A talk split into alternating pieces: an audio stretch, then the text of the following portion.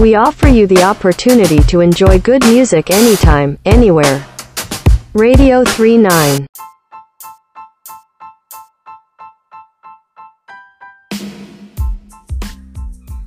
はい、えーこんにちは、えー音楽番組、レディオ39です。ということで、えー管理人の佐藤です。えー今回も、えー、マイボーさんに来ていただいてます。マイボーさん、こんにちは。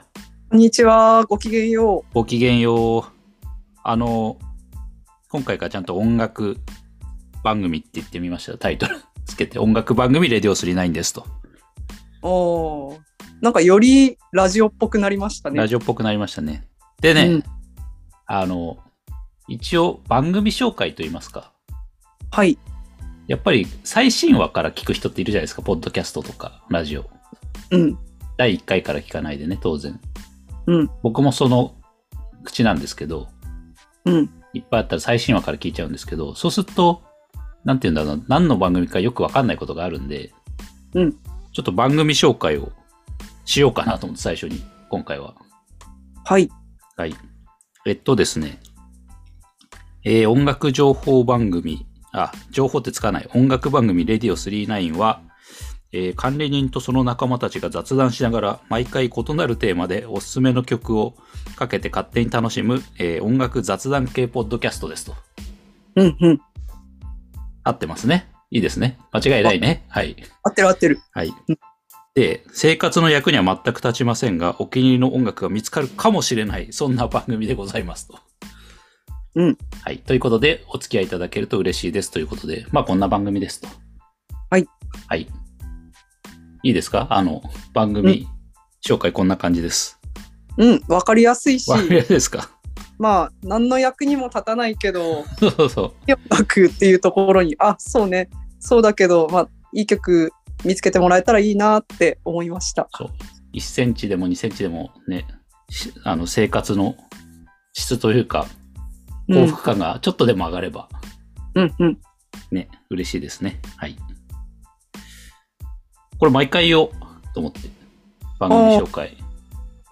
大事ですね。そう、最新話ってど んどんどん毎回毎回あれだから、うんうん。この回だけで言うとね、埋もれちゃいますんでね。はい。じゃあ早速本編に入ってまいりたいと思いますけども、はい。今回はですね、なんと、テーマ発表してもいいですかはい。どんなタイトルでしょえー、今回のテーマは、えーフリーテーマということで。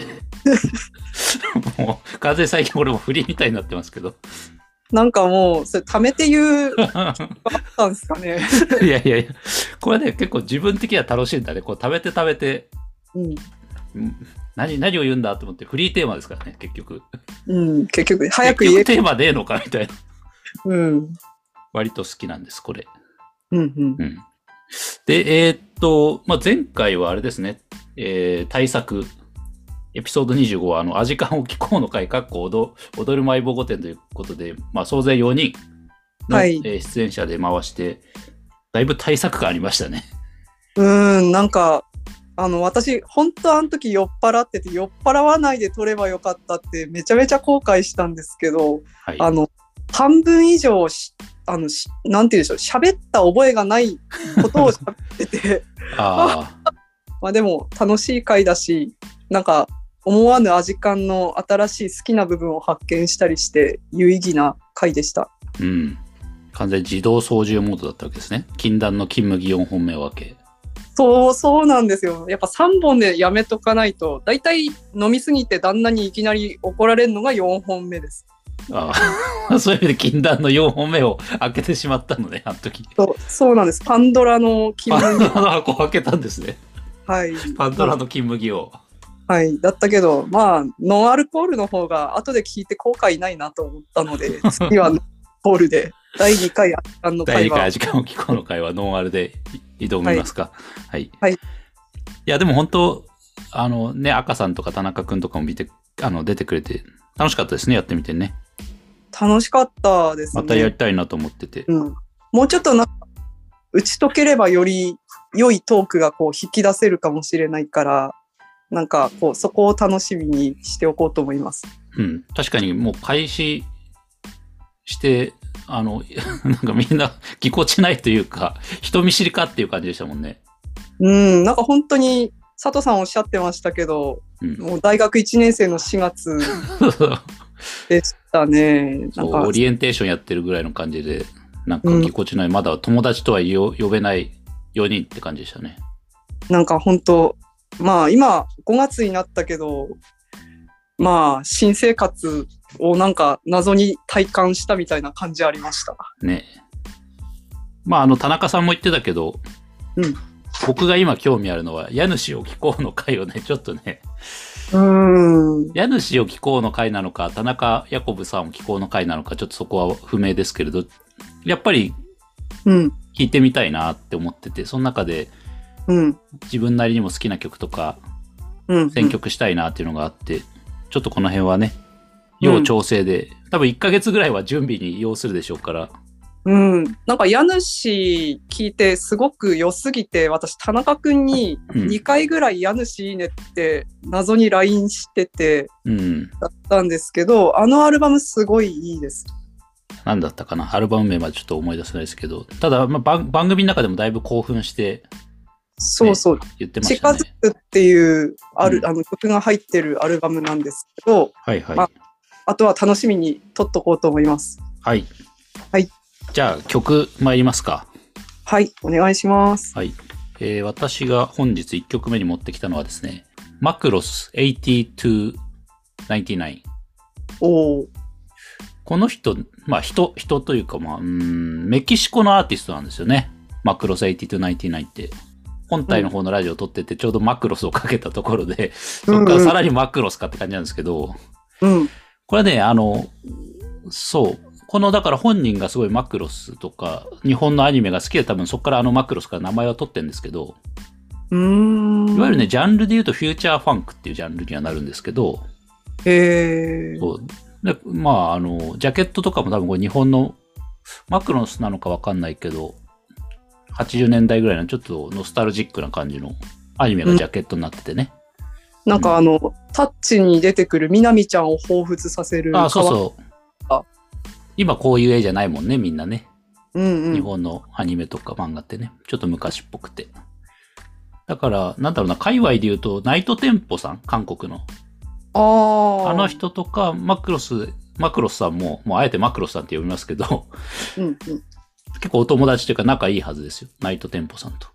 へえ、うで、僕も結構ナイトテンポさんとか好きで、本とかも買ってんすよね。ナイトなんかテンポ紹の。介してくれる人ですよね、ナイトテンポさんって。そう、あの、紹介というか、まあ DJ なのかな。あ、結構あの日 DJ、本のね、その昔のシティポップみたいなやつを、えーっと、自分でまたアレンジして、結構出しててね。こういう本をね、私も買いまして、ジャパニーズシティポップ100っていう、セレクテッドバイナイトテンポって、これ、多分 Spotify のね、ポッドキャストもあるんですけど、ありますよね、なんかそう出そうてき見たことある。で、まあ買ってこんなのも聞いたりしてて。で、まあまあこの人となナイトテンプと仲がいいマクロスさんなんですけど、じゃあじゃあ曲いきましょうかね。はい。えー、マクロス8299で、えー、82.99FM です。どうぞ。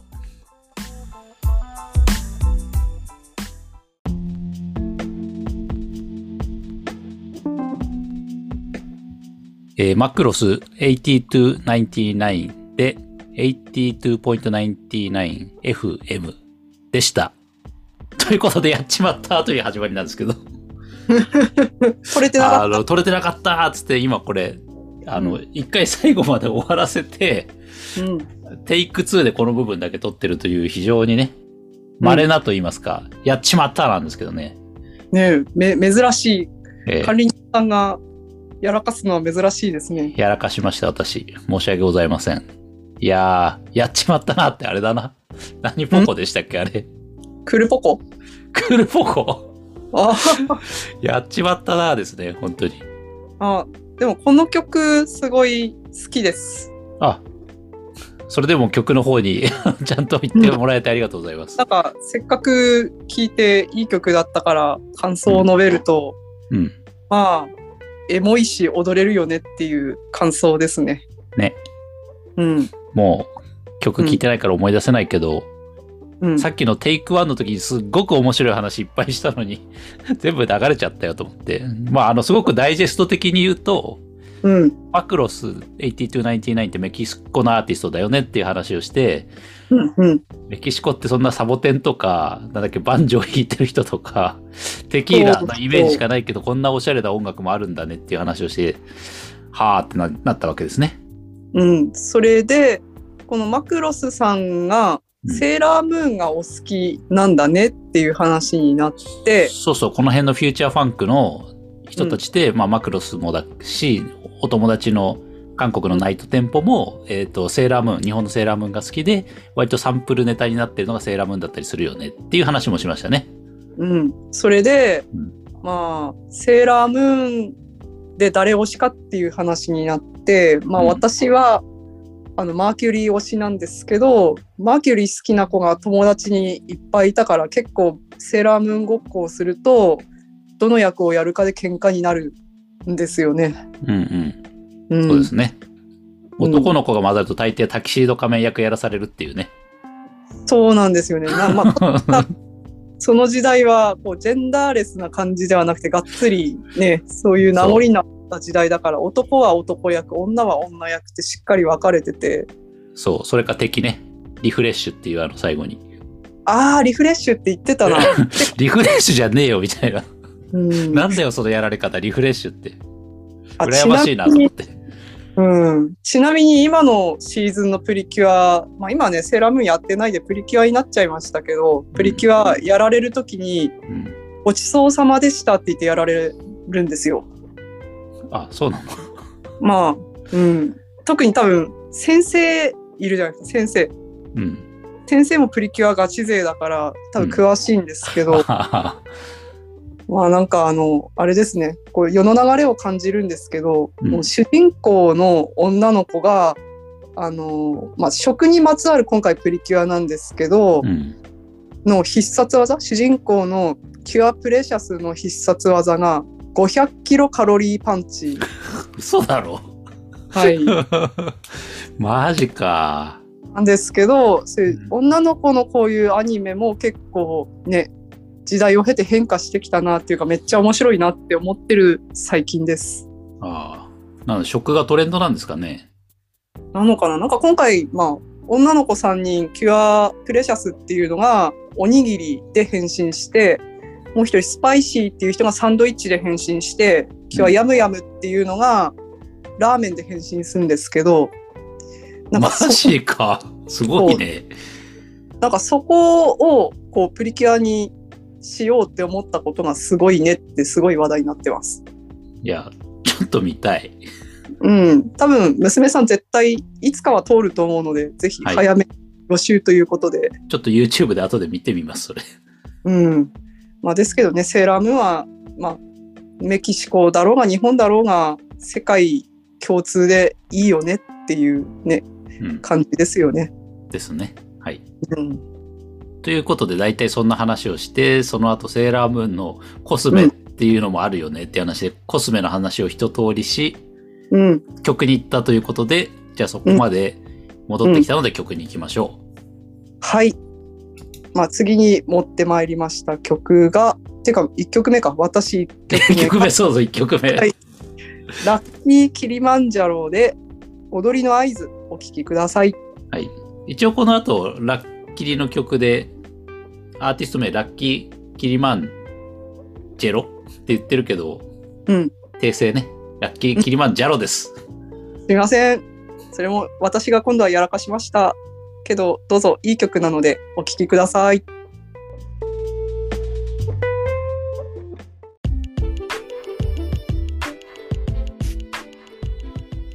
ラッキーキリマンジェロで踊りの合図お聞きいただきました。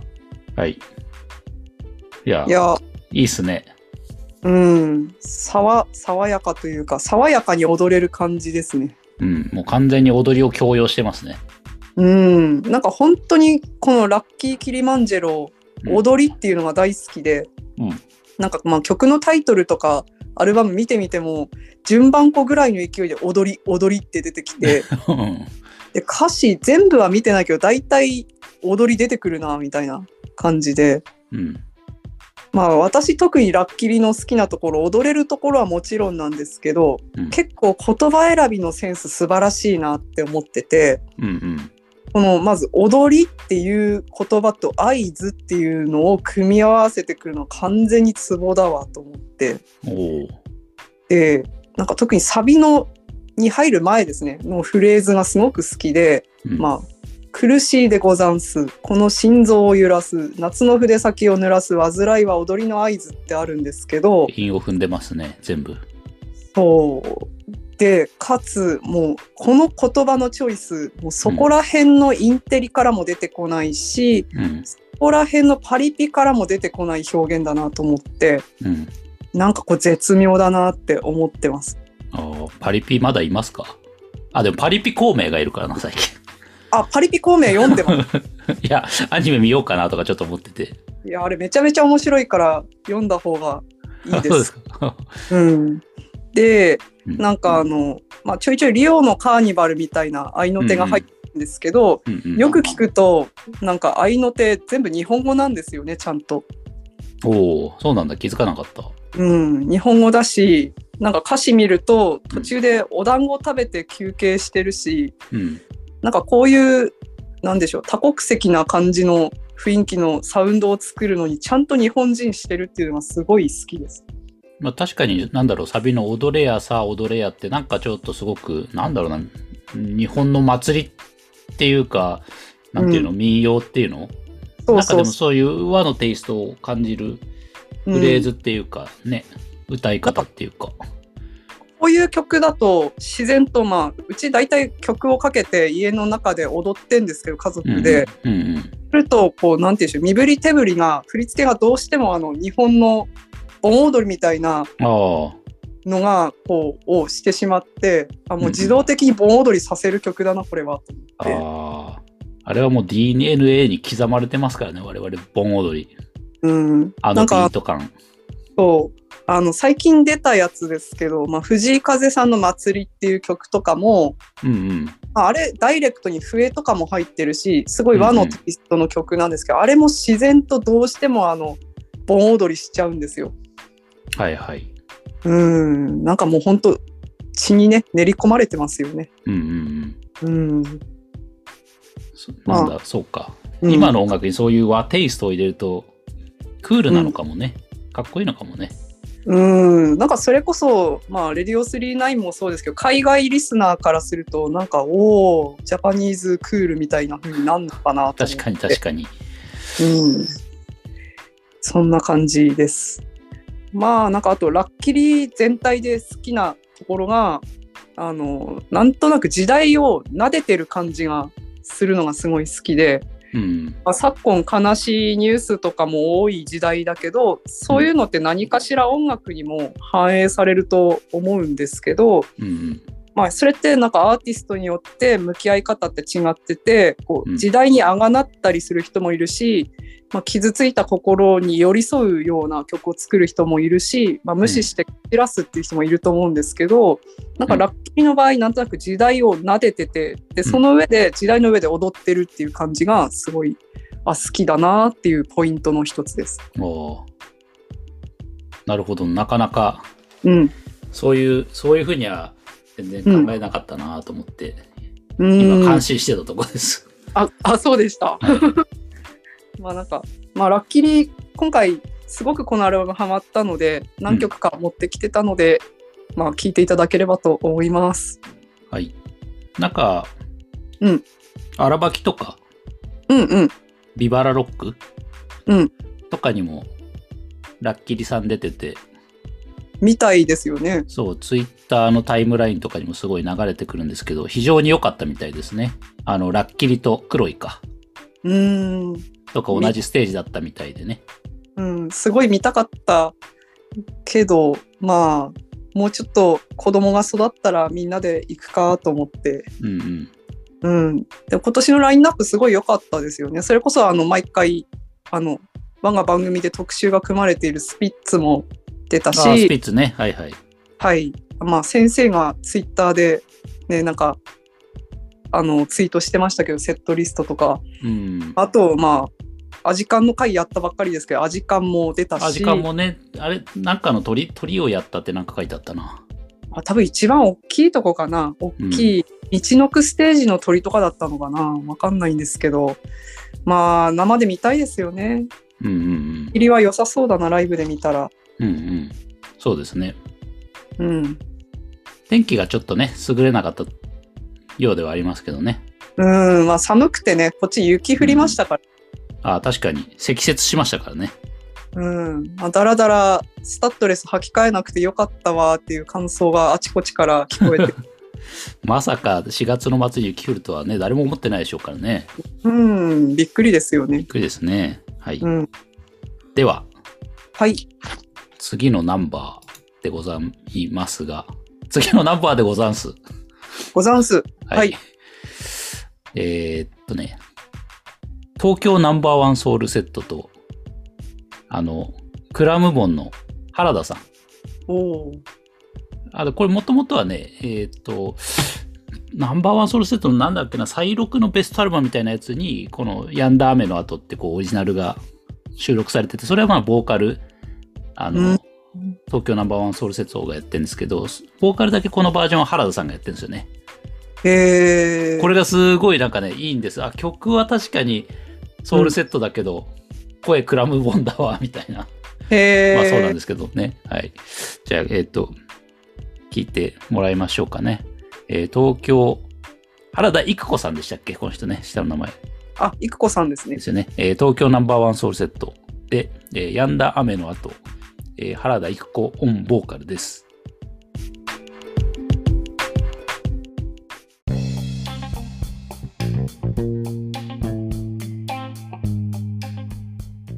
えー東京ナンバーワンソウルセット、えー、止んだ雨の後、原田育子オンボーカルを聞いていただきました。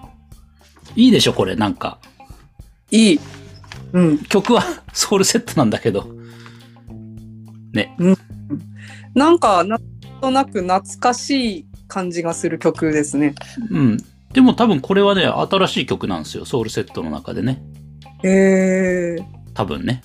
いや、うんかっこいいなと思って、一回聞いただけで、ウキウキしちゃう、なんか。かっこよくて。うんうんなんかあのフェスで見たいですねああ、良さそうですね、なんかね。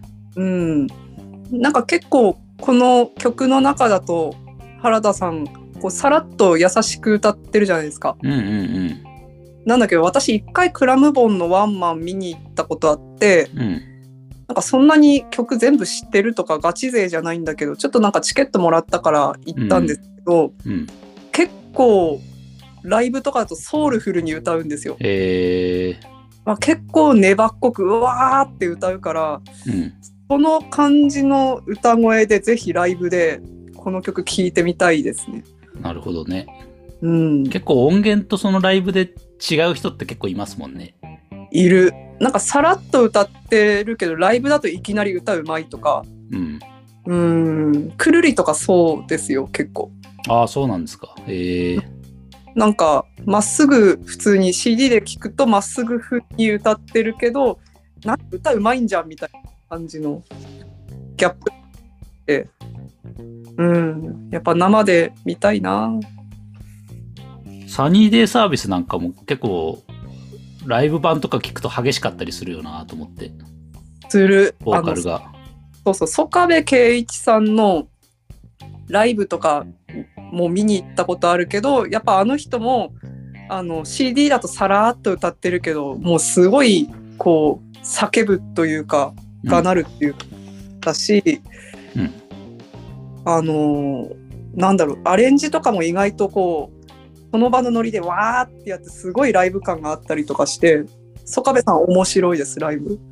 面白いんだろうな曽我部圭一さん見に行ったことないけど、なんかその場のノリで即興でみたいな感じ結構あってうんでなんかあのもうアラサーアラフォーに我々足を突っ込んでるわけですけどうんうんだんだんあの立ってスタンディングのライブって辛くなってくるじゃないですかうんうんだけど曽我部さんだとギター1本でなんだろう喫茶店っていうかちょっとした、まあ、そういうスペースでやってくれたりして椅子があったりするからこうんうじっくりそういう長いジャムセッションみたいなやつを、は長いなーって思わないで、こうじっくり座って聞けるっていうのが結構良かったりして、って感じ。確かに立ってるだけで最近もう立ってるだけで腰が痛いもんね。 そう、そう、立ってるだけで腰痛になるもん。姿勢悪いし。うん。まあなんか動いてればいいのかもしれないけど、割とスタンディングのライブってぎゅうぎゅうだったりとか、うん。するからなんかそうすっとまあ好き勝手踊るわけにもいかないしなあみたいな感じでねまあ足と腰がねやられますよねじゃあ、ここでちょっとぶっ込んでみますかね。えーおはい管理人の雑談コーナうんーというものの、この番組で話したことは大体雑談なんですけど、うんうん雑別談にの、 別に強調する必要もないんだけど、雑談コーナーをうんうんメリハリということで、はい。はいあのー、ちょっと話をしてみたかったのが一個あって、うんポッドキャスト聞いてますあーポッドキャスト、うんあの Spotify のミュージックトークだったらたまに聞いてるけどなんかこうポッドキャストと同じですかねそれって要は、ミュージックプラストークは音楽ありで、ポッドキャストは音楽なしなんですよ。ああ、そういう意味では聞いたことないですね、ポッドキャスト。まあ、基本、だからトークだけみたいな。うんうん。あそっか。きミュージックプラストークとかだと結構聞いてたりします他の番組。ああ、たまにはい、聞いてます。ああ、そうなんね。で、僕も最近こう、うん他のポッドキャスト、ポはッいドキャスターさんの番組とかを結構聞いてて、うんうん。で、まあいろいろ聞いて、なんだろうな、ツイッターとかでも結構フォローしてもらったりしたりしてね、えーやってるんですけど、はい。なんかこういう番組もなんか、うちの番組ってこうベストトラックとかで音音楽の曲のこう、ベストとかって決めてますけど、うん。いずれなんかこの、あの、なんだろうな、ポッドキャストもベスト版とかでこう、推しのやつとかを紹介できればなとかって思って今、結構聞きあさってるんですよ。結構そういう番組ってありますかあの曲はなしでポッドキャストで音楽を語るみたいな。音楽を語るはあんまないけど、うん、やっぱ一つのテーマで、例えばなんだろうな、科学なら科学、お笑いならお笑い。あポッあ。ドキャストってめちゃめちゃ多いっすよ、今。へえ。むちゃくちゃ多くて、うん。群雄割拠な感じなんですよ。おお。なんかお気に入りの番組とか良ければ教えていただければと思います。僕最近聞いた中ではまあこれかなり、うんあの上位の番組なんですけど多分、うんあのランキングとか入ってるし「ゲイと女の御殿ラジオ」っていうのがあるんですよああ、それ佐藤さんのつぶやきで見てちょっぴり聞きました。これはねやっぱりなんだろう第3回のポッドキャストのアワードかなんかで賞を受賞されてる人なんですけどこの2人うん。まあ面白いっていうだけあってね面白いです、うん 説明にもなってないけど面白いっていうだけあって面白いんですなんかあの割とタイトルピラッと見たぐらいですけど、かゆいところに手が届く話すごいしてますよね。うん面白いうん。へえ。なんかこう普段の生活の役にも立ちそうな話をしてくれるし、うん。なんかそれにリスナーさんがお便りとか送ってるんだけど、うん。なんかクラスの3分の1がリスナーですぐらい広まっちゃってて、へえ。すごいなと思ってね。なんか結構若い子とか、まあ、YouTube 見るの好きっていうのは結構小学生からまあずっと、ね大人までいますけどはいはい。そういう感覚でこうポッドキャストが好きっていう方も学生さんとかいらっしゃるんでしょうねきっとね。結構今みんな聞いてんのかもしれない。うんただだしね、お金かかんないし、ポッドキャストで無料で聞けちゃうでしょ。うんで、自分のほら、時間っていうかなんかあれに左右されないから好きな時に聞けるっていうのがやっぱり強みだろうし。ああ。なんて言うんですかね。なんか私結構暇な時とか、うこのん Spotify を知る前は、あの、テレフォン人生相談っていう名前のラジオ知ってます。でそれは、えっ、と、ポッドキャストじゃなくて、えっ、と、公共の電波に乗ってるそうそうそラジオ番組ですかう。はい。結構まあご長寿番組で、うん。構いろんなパーソナリティが出てきてこう電話相談してきた人にこうこういうアドバイスをこうこうわーってするアルバあのアルバムじゃない番組なんですけどうんうんそれをダラダラ聞くっていうのが、まあ、一つライフワークになってたけどなんか思えばこうちゃんと聞いてるかって言ったら聞いてないんだけどこうただ垂れ流して人が喋ってるのを垂れ流しておくのを聞くのがうん好きっていう私みたいな人にはすごいポッドキャストっていいんだろうなって今、あーなるほどねうん結構みんなそんな聞き方してるらしいっすよでもうん、何かの作業をしてて、えっとうん流しといてこう聞き流すというか、そうそうそまあ、例えば家事をしながらとか料理をしながらとかちょっとかけっぱなしにしててう、うんっていうのに結構いいみたいですね。うん、なんかまあまさに「レディオ39の」んあの私の2021ベストトラックの時に、うんツイッターのママ友さんたちにうんラジオをいただいたんですけど感想の中にうん、なんかまるで管理人さんと私が居酒屋で飲んでるのを聞いてるみたいで面白いっていうのがあってあー確かに多分私と前坊さん居酒屋行ってもこんな話をしてるような気はします よね本当に。そうです、大して変わらないよねっていう多分。うん、まあ私もバスドライバーでお客さんは好き勝手いろんなこと喋ってるんですけどそれちょっと盗み聞きするのちょっと楽しいんですよね。あー昔そういうラジオ番組もありましたね有名な。あアあそバうなンんテだィっていうね土曜日の5時に開店する架空のバーっていうね、えー、面白そう。うん僕なアんルかバム持ってましたそれのコンピの。ほうすごい。音楽がめちゃくちゃおしゃれでさ俺未だに分かんないんだよねあのジャンルなんていうのかたどり着けい。ないんだよあの曲のジャンルが、ああタイトルわかんないとなかなかたどり着かないですよね。はい、ちなみに Spotify では全くたどり着けません、その音楽に今のところあーそっかでも、はいやっぱこの雑談ってね面白いからい私もちょっとポッドキャストを掘ってみようと思います。そうでやっぱりこういろいろ私も紹介してほしいなと思って面白い番組とかあったら結構ね、うん最近聞くんで車運転してても、ちょっと音楽つらいなって時ありません音楽じゃねえんだよなみたいなむしろあのさっきの話じゃないけど、うん眠い時とかですかねなんかかななんかこうつあのね仕事に行く時は音楽ってパワーあるから聞けんだけど帰りとかって音楽聞けないのよねあなあんか脳み音そ楽ってき聞いちゃうんだよやっぱり頑張って脳あが聞き流せい。ない音楽はだからね寝る前に音楽聞かないんですよ僕あー逆に目が覚め冴えちゃうから音楽ってそっかだらだらやっぱ雑談を聞きながら寝るのがいいんですかね。そうだからね寝れるポッドキャストを今でも探してます えー、ちょっと見つけたらお教えしますね。そうですねできればこう暗めで一人語りでこうとつとつと喋ってるような番組が好みですうん、うん探してみます。お願いします。あの、リスナーの方もなんか、もし、この番組いいよっていうのあれば、教えてもらえると、ありがたいですね。ツイッターでつぶやいていただいてもいいですし、うん、うん、私のアカウントに突撃していただいても構わないので、はい。うんうんということで、管理人の雑談コーナーでした。はーい、はい。では曲いきましょ曲、次、私でしたっけう。ほい。はい。私が次に持ってまいりましたのが、焼け野原でロックとロールという曲を持ってまいりました。まあ、これ、まあ、かけてから喋るので最初にお聴きください。焼け野原でロックとロール。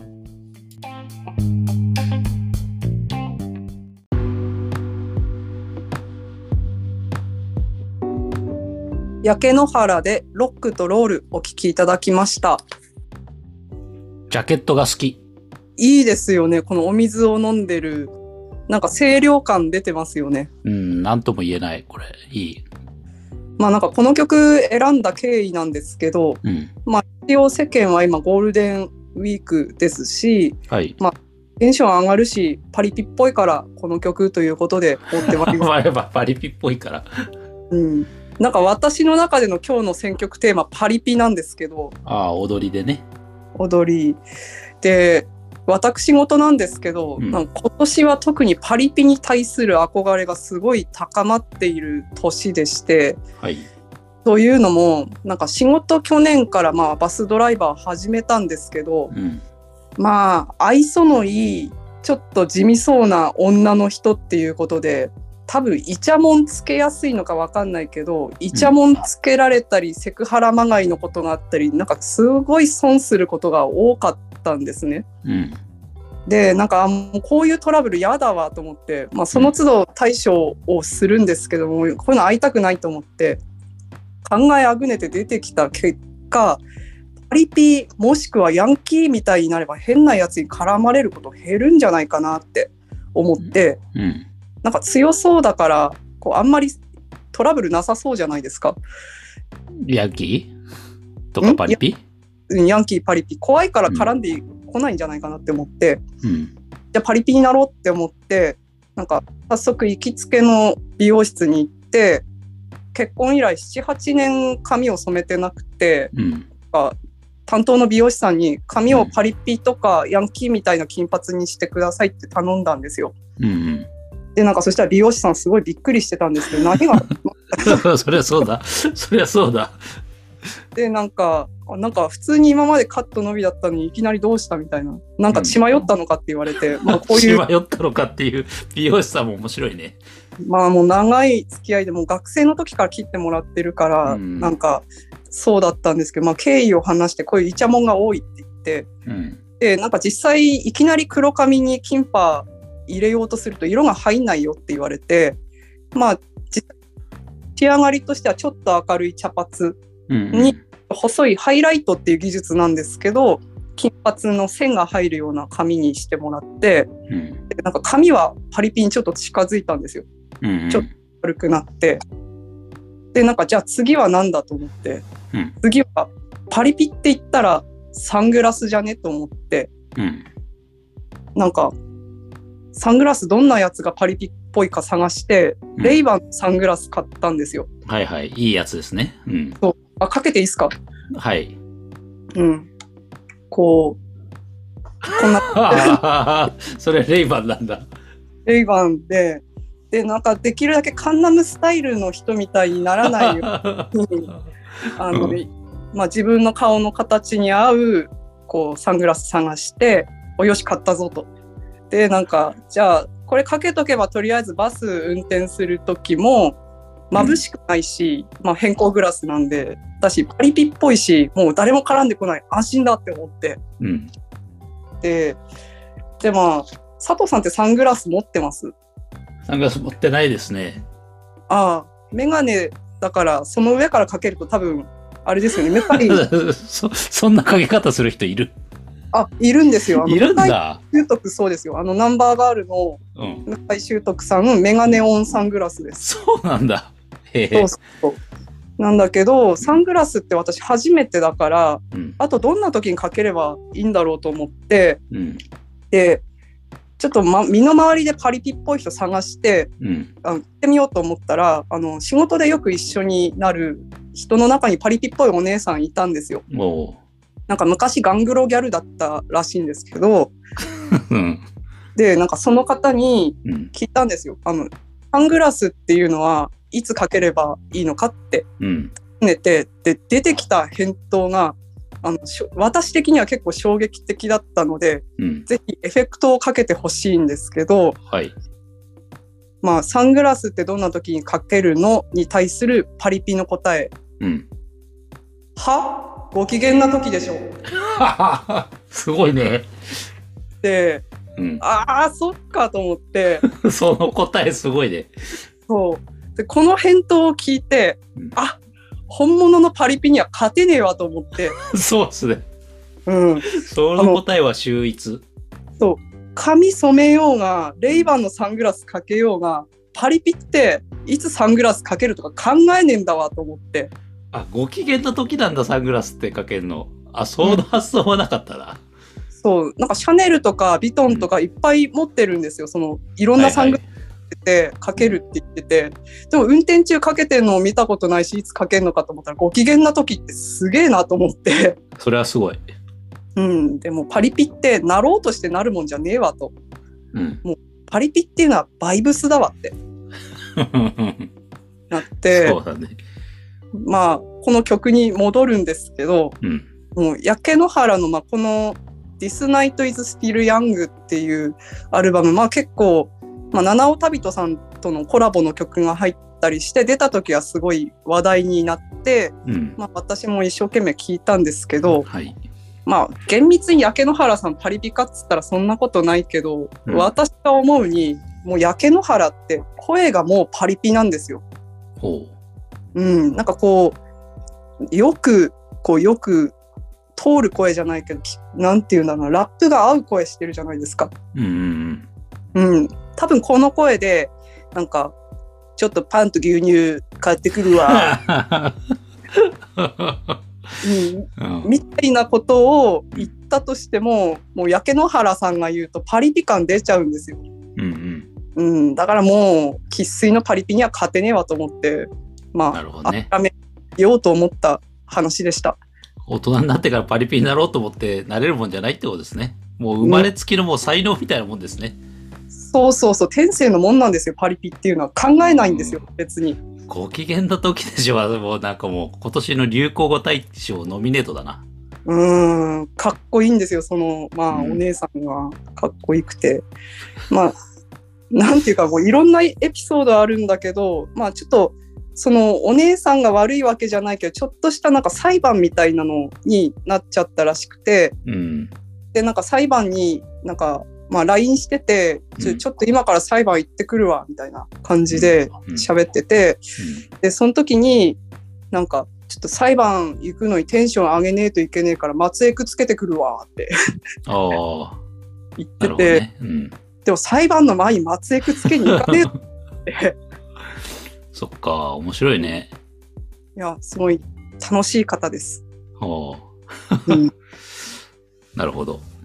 まあそんなパリピっぽい、パリピの、パリピの話でしたということですね。はい、ロックとロールでした。ロックとロールでした。だいぶ、はいパリピの話がなんかメインだった気がしますけど、まあ置いといて、はい。はい、じゃあ続いての曲いきましょうか。はい。さっきの別の番組であの、ナイトテンポさん、あん韓国の DJ のナイトテンポさんの話をしたじゃないですか。うんうんで、ナイトテンポさんがツイッターでつぶやいたんですけど、うんあの、フライデーチャイナタウンという曲がございまして、日本の昭和の曲ね。へえで、これをかけるとロサンゼルスのクラブで2000人が盛り上がるという。これ日本人の私がもはや知らないですそう。ね。うん、なんか、それで僕たちはなんかすごい世界線を生きているな、みたいなツイートをしてたんですね。うーん気になる。確かに日本人でも知らないこの曲を、なんでアメリカの、その、ね、LA の人たちは盛り上がってんだっていう感じはありますけどね。うんなんか新しいんでしょうね、彼らが聴くとね、この曲が。気になりますね。はい。で、オリジナルはね、安葉さんっていう人が歌ってるんですけど、そのバージョンないんで、ミス王者さんがね、カバーしてるのがあるんですよ。はい。で、これすごくオリジナルに忠実というか、近いんで、だいぶこれで雰囲気はわかるとは思いますんで、はい。じゃあ、聴いていただきましょう。ミス王者で、フライデーチャイナタウンです。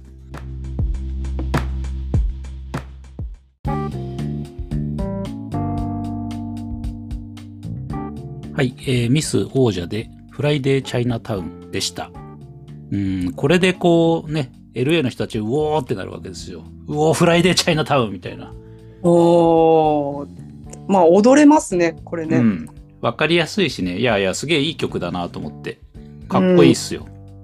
なんかやっぱり懐かしい感じ、こちらの曲も出てますね。うん、うん、うん、出てますね。うん。歌謡曲っぽい感じとテいうイストか。ありますよね。いや、ぜひね、オリジナルの安田さんバージョン、YouTube とかで多分聞けると思うんで、聞いてもら、ね、聞聞くと面白いですよ。安田さんすげえなと思って歌唱力。やっさ安は。やすは。うあん、やすはってあのやすはさんですか、はいはい。です。あの安田さんです。 あのーまあちょっとお下品ですけど、金髪豚野郎のやすはさんです。なんかそんなのありましたね。うん。うあん。そうなんだ。歌歌うんですね。いや、すげえうまいっすよ、あの人。びっくりしますよ。へーそうなんだう。んちょっと聞いてみます。はい。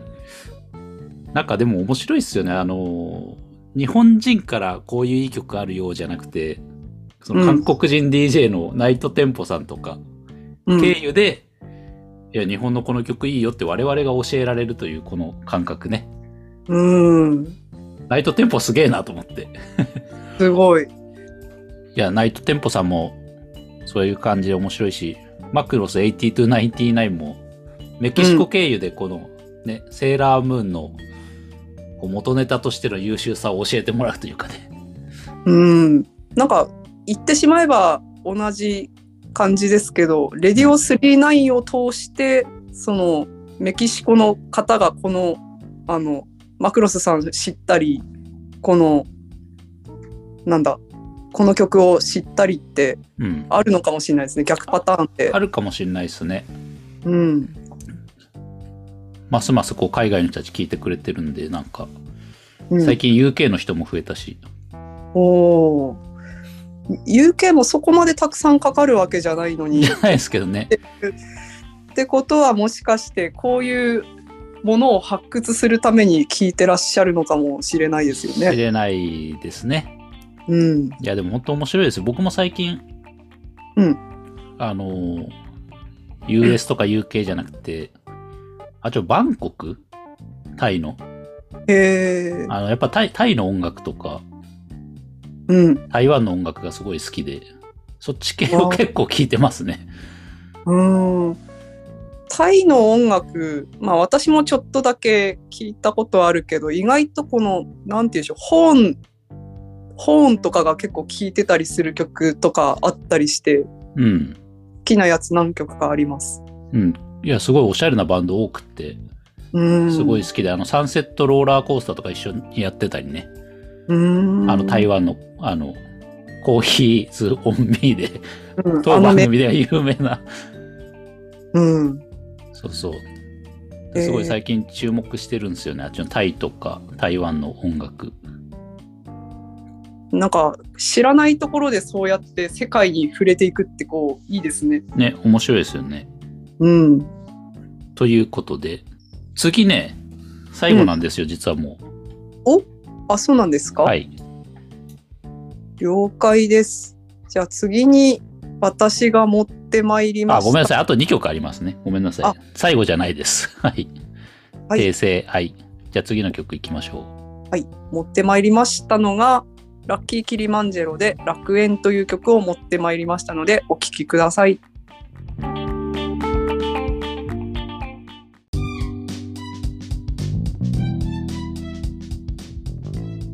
ラッキーキリマンジェロで楽園お聴きいただきました。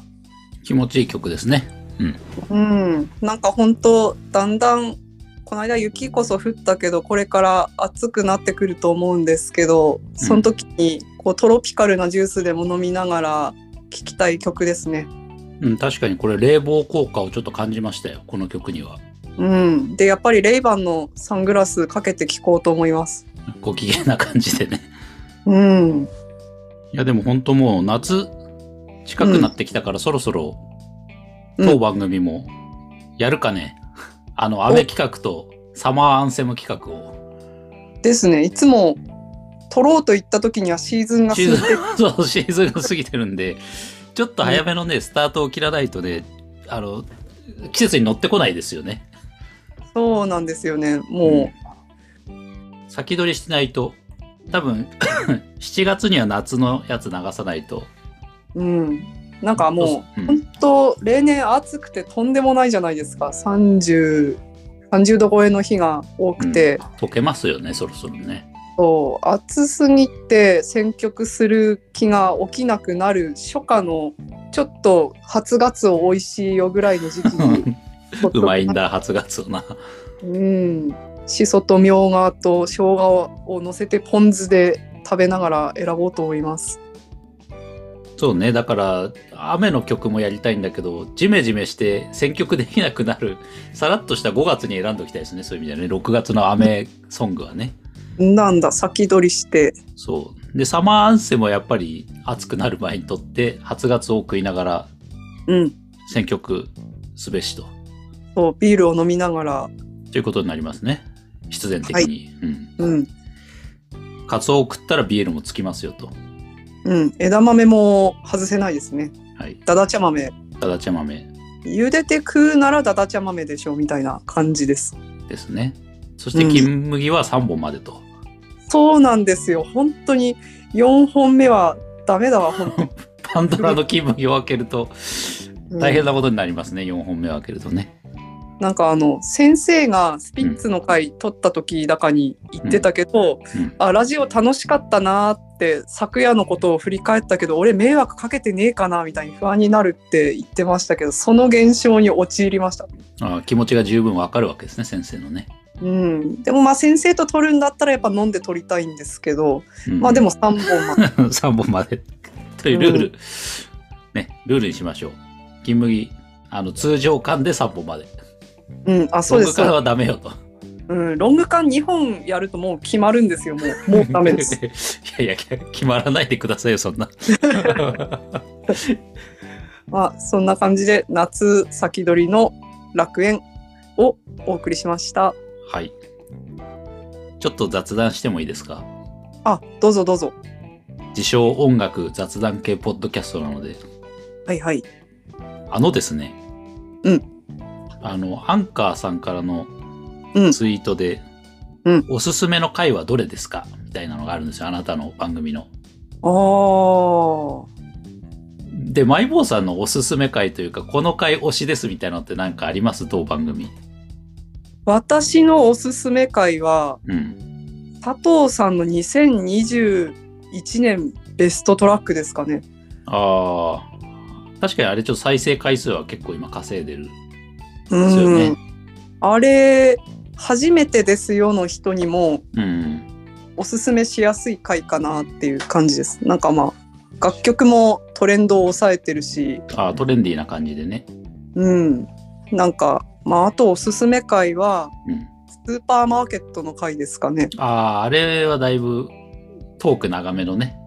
うん、確かに音楽聴きたいんだったらベストトラックをまあ押しますけど、うトんーク聞きたいんだったら確かにスーパーマーケットの回はいいかもしれないですね。なんか確か武藤さんがおっしゃってたかと思うんですけど管理人さんがいっぱい喋る会は面白いっていうこう定説があって、はいはいはいはい。うん、なんかそれにのっとった2つかなって感うじんですかね。まあ、あの、管理人がアドリブ聞かないもんで、そこにこうね、無理なんだよ、みんなたけ投げ込んで、私がドギマギして、よくわかんない回答をするっていうのが多分一番面白いんですよ。ああなるほはど。い。ちなみに佐藤さんのおすすめ会は、私、なんだろうな、まあ音楽で言ったら多分ベストトラックとかうん、面白いと思うんですけど、うん、まあ、音楽だけで言うと私は個人的には自分の裏ベストトラックあたりが面白いかなとは思ってるんですけどああ、とかまあスピッツを聴こうの回とかねうん、好みが出てる会はやっぱ面白いですよね。うんうんまああと手前味噌だけど私のベストトラックも面白いって自分で自うん、あ画いや自い賛やうんあれはねトークともに面白くてね、うん、いいんですよなんかやっぱ意外とまあ曲もだけどくだらない話をダラダラしてる回が最高ですよね。そうですねうんうん、ううんん雑談がこうえなんかこう予期しない方向に行った時にやこうちょっと笑いが起きるかな、うん、なんかこう事故みたいな感じでうんこう、面白い案件がポンって入るのが面白いですね。ですねうんうん、確かにいろんなこう雑談聞いててもね役に立つものは全くないねこの番組本当にうんまあ、役に立つのは、まあ、私のベストトラックじゃないなあの2021年ベストトラックの晩酌を美味 しくあのあったなしたいのだったら弁当箱を小さくしろっていうことぐらいですね。あーありましたね、 ありましたね。うん、うんうんうん。そう、だから生活の役に立つ知恵は全く手に入らない番組だけど、うん、もしかしたら好きな音楽が見つかるかもねっていうところぐらいだね、役に立つのは、当番組が。なんか思いますけど、うんまあ、話大きくなりますけど、うんうんまあ、人生において結構私大事だなって思うのはうん。あの毒にも薬にもならないことほど楽しいからいっぱいやった方がいいかなって思ってる節があって。うんうん。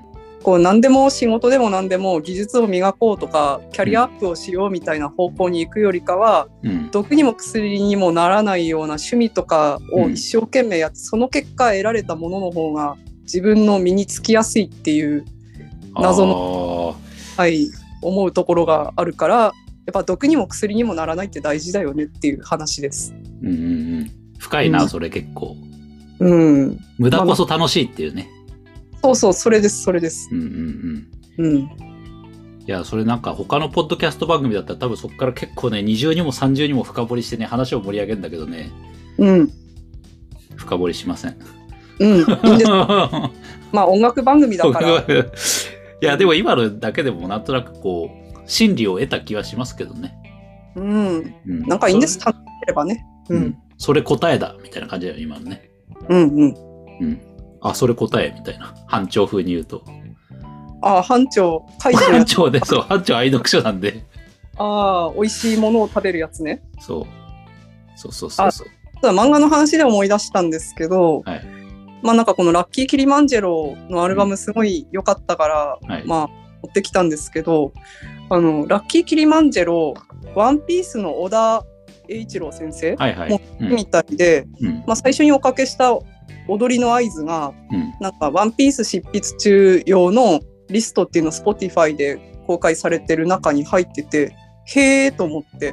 えー、そうなのそそんなの Spotify で見れちゃうわけですか、うん、なんか多分小田栄一郎で検索するとうん、出てきます。あのなんだろうペン入れの時のペン入れペン入れじゃない執筆中のうんうんプレイリスト公開って言ってやっててえなんか小田さん結構あセンスいいんだなぁみたいなー、なんあか音楽好きなんだへえみたいですねなんか結構それこそパリピ寄りの感じの選曲でうんうんまあなんか「ワンピース自体もこう絵柄とか見ると結構ねおしゃれさんだからあおしゃれな人なんだなぁと思っていやこのスポ Spotify で面白いのはさその芸能人とかミュージシャンのプレイリストとか結構あるじゃないですかオールタイムベストとかうんそういうの結構見れるのも面白いですよねなんかこう近くに来たような気がしますよねそういう芸能人とか有名人が「うんへえこんなの聞くんだ」みたいな「あ絶対友達になれるわ」みたいな。ねうん、なんあか久しぶりに Spotify の回り物してますけど本当あの曽我部圭一さんのオールタイムベストとかもプレイリストが確かあってへ結え構面白いですよああこう探いうしの好きなんだなと思ってまああのああいう曲調っていうか、まあ、特にサニーデーの時の曲とかうんうん聞くとどういう音楽聴いたらこういう音楽にたどり着くんだろうみたいなのすごいね考えたりしてたからすごいそれいい情報をいただきましたあ後で探してみてください必ずあると思うんで曽我部さんのやつはい探してみますはいではちょっと次ラストナンバーということで曲に参りましょう、あ私うんですはい。私持ってまいりましたのが、これまた、さっきの焼け野原さんが入ってる曲なんですけど、ドリアンで、シューティングスターフィーチャリング旅と七を焼け野原という曲持ってまいりましたので、お聴きください。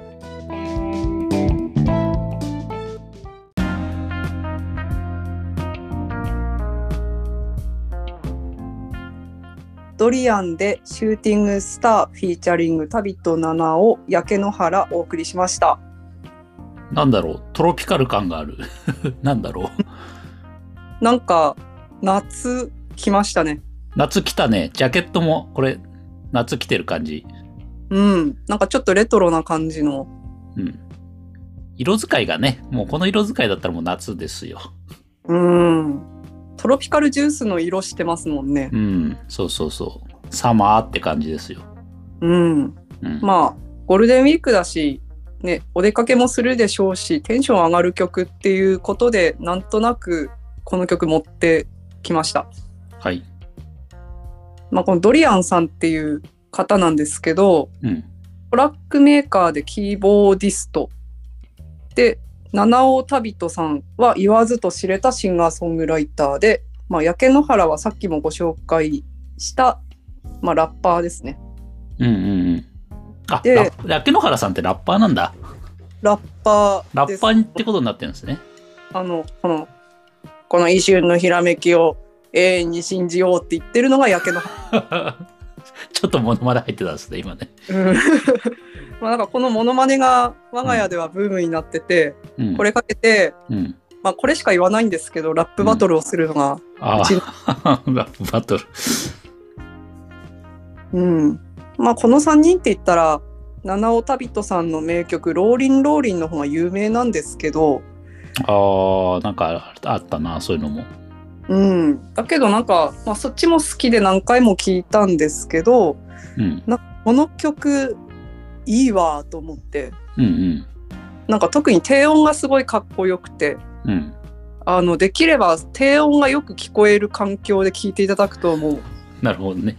すごいあもうドキドキするわってなれるのでぜひそんな感じで聴いてもらえればと思います。はい。うん。では、はい以上、以上エンディングです。はーい久しぶりにフリーでやりましたけど、どう,、はいどうどうでしたかうーんやっぱ新しい音楽聴くの楽しいですね。そうよね。なんかこう、また発見があるといいですよね。これ聞いてもらってる人も。うん、でまあ管理人さんの選曲ちょっと懐かしい感じの雰囲気の曲があってうん。で懐かしい雰囲気は懐かしいんだけどうん。あのやっぱ新しいんですよねサウンドを聞くとやっぱ聞いたことないからそんな風に感じてああ、確かに、マクロスとかだと、そうですね。フューチャーファンクっていう、まあ、ジャンルだし、音も最近っぽいし、うんナンバーワンソルセットは、まあ、新譜っていう意味では新しいし、フライデーチャイナタウンは、オリジナルは古い昭和なんだけど、あえて今新しいというね、このサウンドが LA 的には。そうなんか「音庫知心」っていう言葉を思い出して、おうん、おなんかいおっこちしん。ぱい「音庫知心」も古典うん古典ですけどそうそう思い出してあいいなって思いました。はい、 ナイス四字熟語ですね。うんうん。あ、もう OK ですか。管理人さん、一応感想をお伺いしても。あ、感想はですね、うーんと、たくさん選んだ割には書けなかったなっていう感想。ああ。なんかすみません。私4曲選んじゃったからあいや、いいな。んです、いいんです、いいんですけど、とりあえずいつもこうたくさん選んで、その中で流れの中で何曲かこうつまんでっていう感じなんで、僕は。うんまあでもやっぱりフリーテーマだとなんかこう、だらっとやれて楽しいなと思って。うん。なんか、まあ、パリピの話もできたし、私は満足です。うん。なんか、うんいい意味でだらっとだな。うなん、か、あの、テーマ選んじゃうと、こう、なんだろうな、狭まっちゃうからね、自由度が。いろいろ聞けて、アソートって感じだね。うんうん。夏だし、うんあん。ま関係ないけど、夏だし。なんかでもまあ、繰り返しになりますけど、うん僕はゴールデンウィーク、いろいろポッドキャスト聞いて、まだ有名じゃないけど、すごくお気に入りの番組を見つけたいと思います。ああ。なんかあここで、あの、目標発表みたいになっちゃったけど、急に。うんお出かけしないんですかお出かけはしないですね。インドア派ならトラックメーカーという感じでお家にいますんで、ああ。お家は、お家で踊ろうなんですね。そうですね、お家で踊ろうだし、家でアニメでも見てようかなと思ってます、アマプラで。ああ。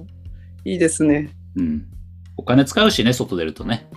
そうなんですよね。食費だけでも外食しちゃうとお金使うから、そう。まあ私はとりあえずパリピとして、あパリピになるための鍛錬を続けようと思っていて、はい。なんか、まあ、ゴールデンウィーク、娘のお友達一家からバーベキューしようって誘われて、おうアウトドアアウトドアそう で、あ、なんか今までそういうのやったことない、しかもバーベキューとか超パリピって思って、うんまあ一生懸命今ネットでアウトドアのことを調べている最中なので、まあ、もっとパリピになって帰ってくるので皆さん待っててくださいっていう感 じです。なるほどね。うはんい。うちはですね、当番組でもご意見とご感想をお待ちしておりますということで、うんえうーん、ツイッターはですね、ハッシュタグ、レディオ39でつぶやいてもらえるとありがたいですということで、レディオはね、ひらがなにしてみました。特に意味ありません。あ意味ない。あれ 意。味はないです。で、まあ、番組の更新情報なんかをね、主にツイッターでつぶやいてますので、まあ、よろしければフォローしていただけると嬉しいです。はい。で、メールはですね、ちょ、radio39 sin 数 2021.gmail.com こちらでも、えーを募集しておりますので、こちらにも送っていただけるとね、嬉しいですね。はい。ということで、ちょっと言ってみました。はい。はい。じゃあまた次回ということでね、えーはい聞いていただきありがとうございました。それではまた次回よろしくお願いいたします。えーレディオ39でした。